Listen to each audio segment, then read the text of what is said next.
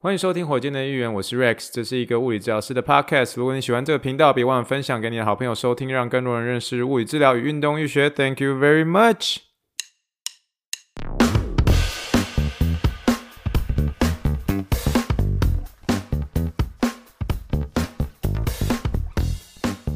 Morning, morning, good morning. Think big, dream big, and let's make it to the rocket. 今天是二零二二年四月二十四号，欢迎收听第八十四集的火箭队一员。各位听众，大家好，你好，你好，你好，让我们一起听一听气泡水的声音。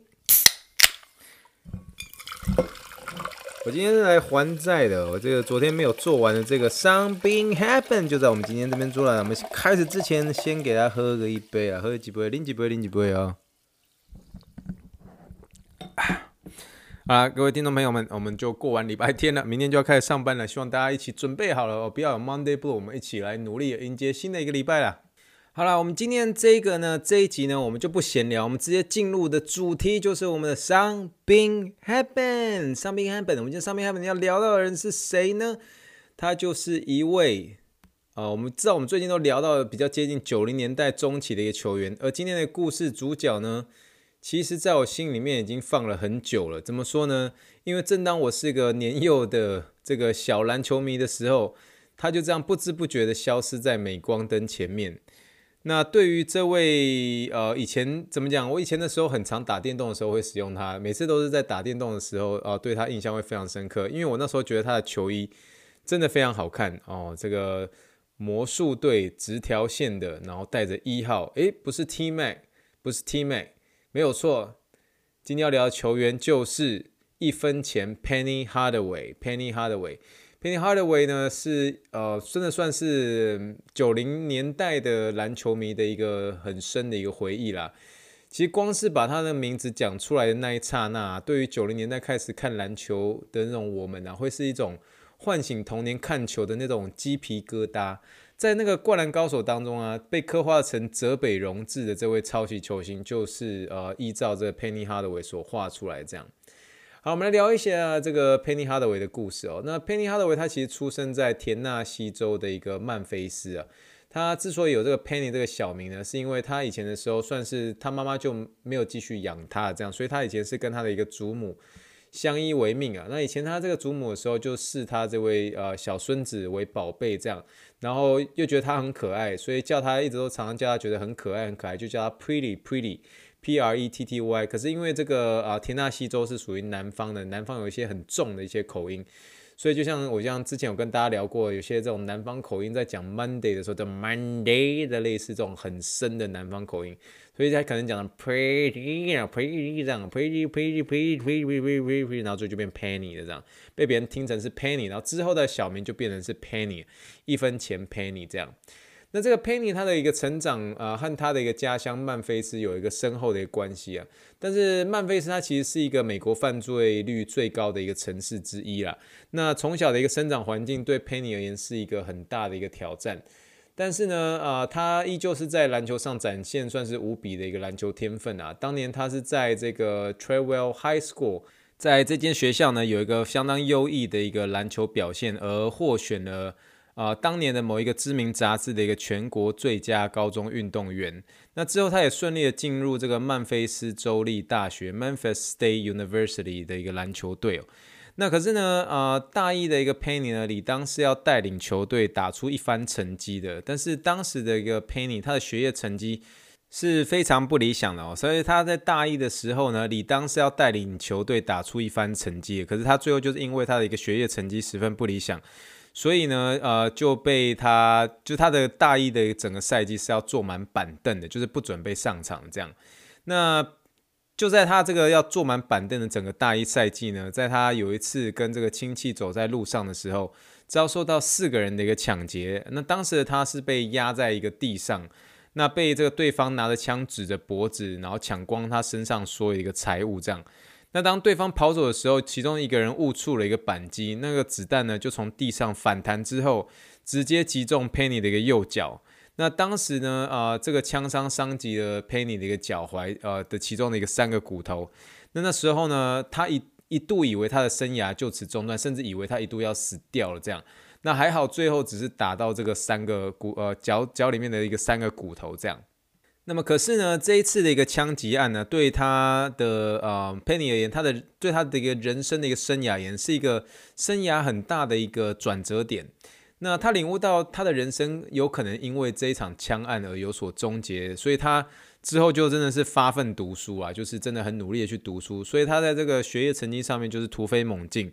最终呢，他的一个 GPA 成绩甚至还达到三点四分哦。那他最后也回到一个篮球场上。他在大二跟大三的一个篮球数据，呃，也是十分的一个亮眼。他大三的一个赛季呢，甚至以二十二点八分、六点四助攻、八点五篮板，甚至还有二点四次的一个超节，在他大三结束的时候宣布投入 NBA 选秀。他其实，在那时候大学而言的时候，他就是有一个算是一个高后卫的一个象征。可是他高后卫速度又快。又会得分，又会助攻，又篮板。其实，在那时候，他的一个模板都被誉为是像是魔术强森了。因为我们大家都知道，魔术强森他是属于那种高后卫，那种魔术师。然后，可是那种高后卫的时候，你又把球运得很好，又会助攻，传球视野又好，又会得分。所以，这种球员其实，在 NBA 上场上那个时候啊，因为魔术强森当时已经在呃，因为这个艾滋病而这个选择退休了嘛。然后呢，这个时候呢，嗯，这个时候那个在塞尔提克队的那个 Larry Bird，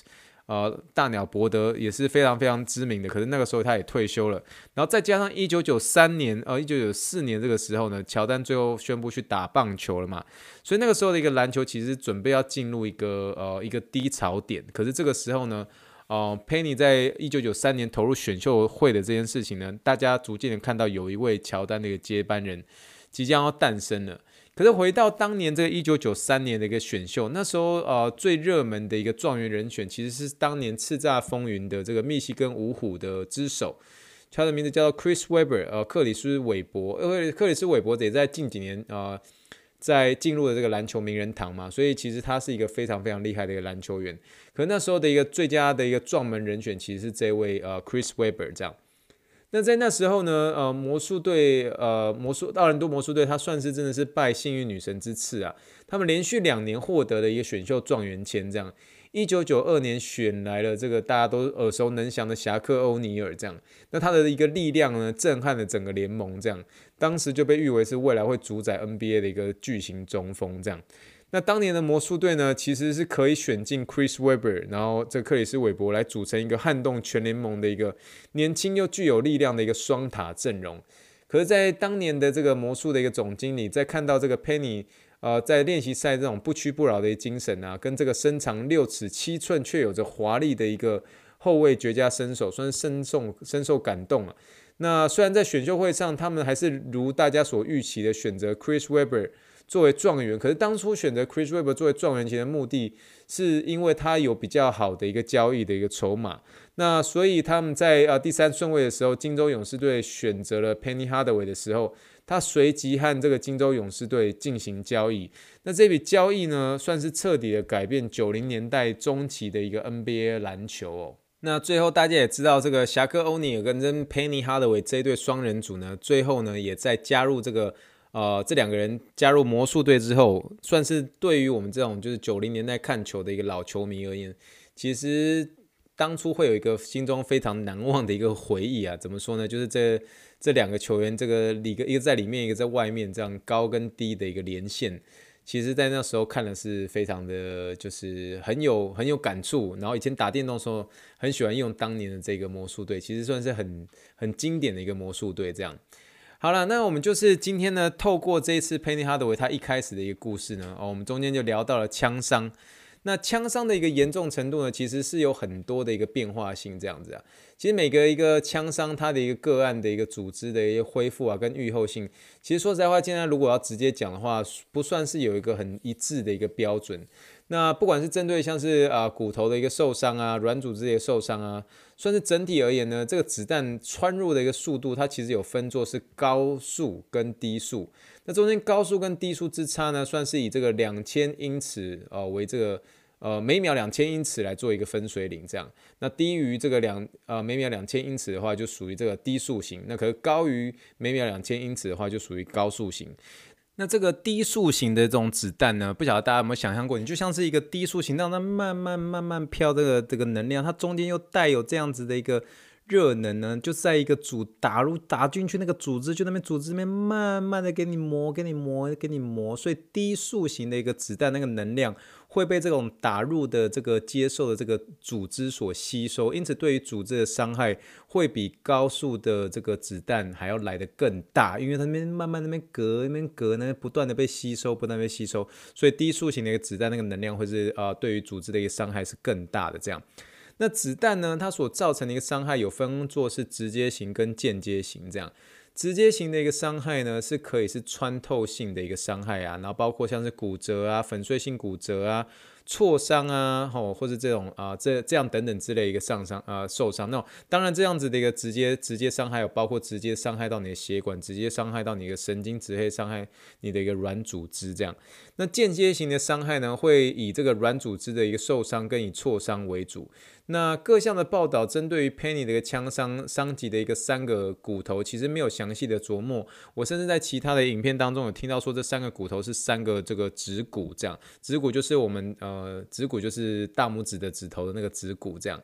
那总而言之呢，这上这个他受伤的那个三个骨头，他没有很详细的一个琢磨，但是推测呢，应该算是一个间接型的一个骨挫伤。为什么是间接型的骨挫伤？原因是是因为这个子弹呢，它是先弹到地面，然后再伤到他的一个脚的一个骨头。那如果这个子弹呢是直接穿入，也做造成这个粉碎性的一个骨折。我不觉得 Penny 在大二跟大三会有这样子的一个超群的一个成绩，因为你如果是这样子的一个粉碎性骨折的话，它其实这中间，呃，骨头的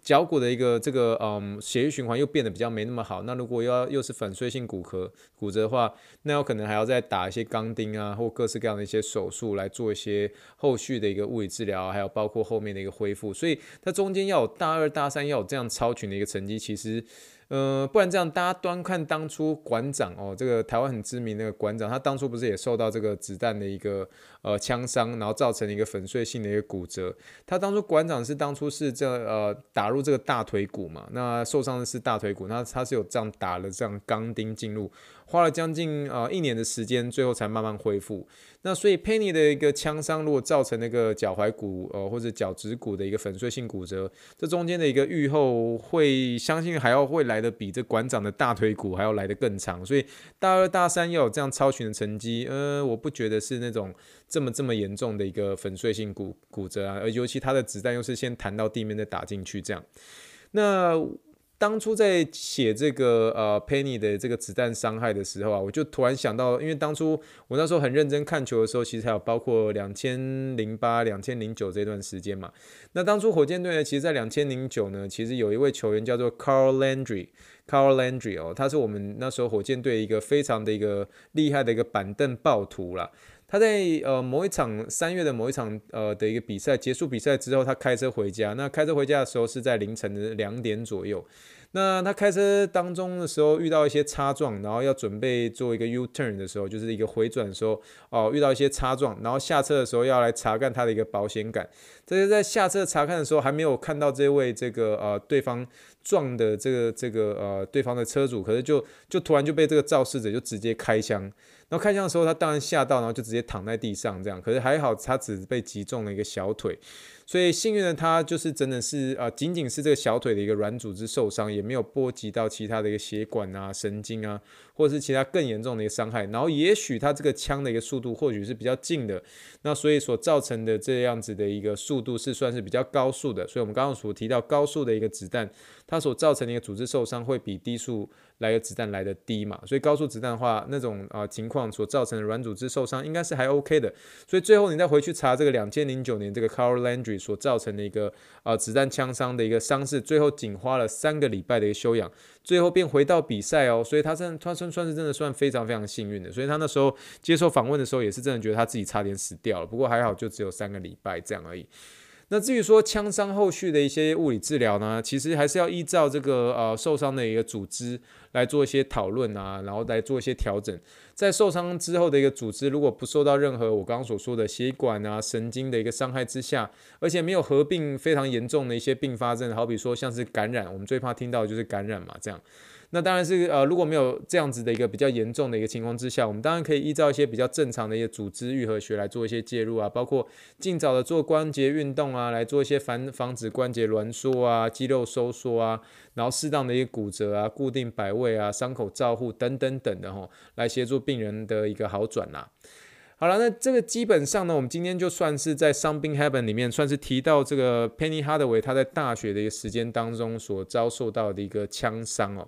那这个枪伤呢，说实在话，我们在临床上面其实不会这么样的常遇到。我当然也是希望，就是大家都平平安安的，不要受到这个这种枪伤的一个威胁啊。因为当初，尤其在几个礼拜前的这个纽约的地铁发生的那个枪案，其实看了都会让人人心惶惶的。那更何况就是我们这个呃，大家四处都是可以呃携带枪支的这种德州，其实大家其实我们在这个地方，其实我们也是会很害怕这种事情发生。不过呢，这个枪伤的一个受伤情形呢，确实是我们需要了解的一个地方。方了，那我觉得今天就算是啊，我查了一些资料来跟大家做一些介绍，也让大家可以对于这个枪伤会有一些基本的一些了解啊，好比如说高速的枪伤跟低速的枪伤，哪一个所造成的一个组织的一个呃受伤程度会比较严重呢？那我们刚刚就有提及到啊，是低速的会造成的一个组织受伤会比较严重的哈。好了，那我们今天就算是先聊到这集，那这一集就是我们这个 Penny Hardaway 的一个受伤故事的一个上集。那之后会再跟大家聊之后的一个一些小小故事，跟他之后的一个受伤的一个情形。好了，那虽然呢，火箭队议员虽然在聊这个 Something Happened 的时候是聊到一些比较九零后年的九零后的一些球员啊，包括之前介绍 Green Hill 啊、Steve Kerr 啊、T Mac。等等等的这种球员，那今天我们介绍的这位这个 Penny Hardaway，其实在这位啊要介绍之前呢，跟呃其中一位听众啊，真的是有这个不谋而合啊，就是大家很常听到的台南某大所大学的这个水利工程学系博士，他当初的时候就说可不可以介绍 Penny，那我就说，诶，你怎么要讲，怎么怎么怎么跟我想的一样，我们当初就是要介绍这个 Penny Hardaway，虽然是我们有点像是说。大家所怀念的球员也都是同样一个，为什么？因为当初在看篮球的时候，就会觉得说奇怪，他是一个这么强的一个球员，可是为什么中间突然不见了？哦，突然变很弱了，突然消失了。所以这个真的是在长大之后，你真的很想要透过自己的专业来了解一下。那当初再去想这这个球员受伤，可能就觉得理所当然，因为报纸的时候就说啊，他受伤，他受伤，你就觉得啊，受伤也许就这样吧。可是当你成为物理治疗师之后，你再去看这些受伤这件事情的时候，你反而会有不同的体会，你反而会有比较多的这种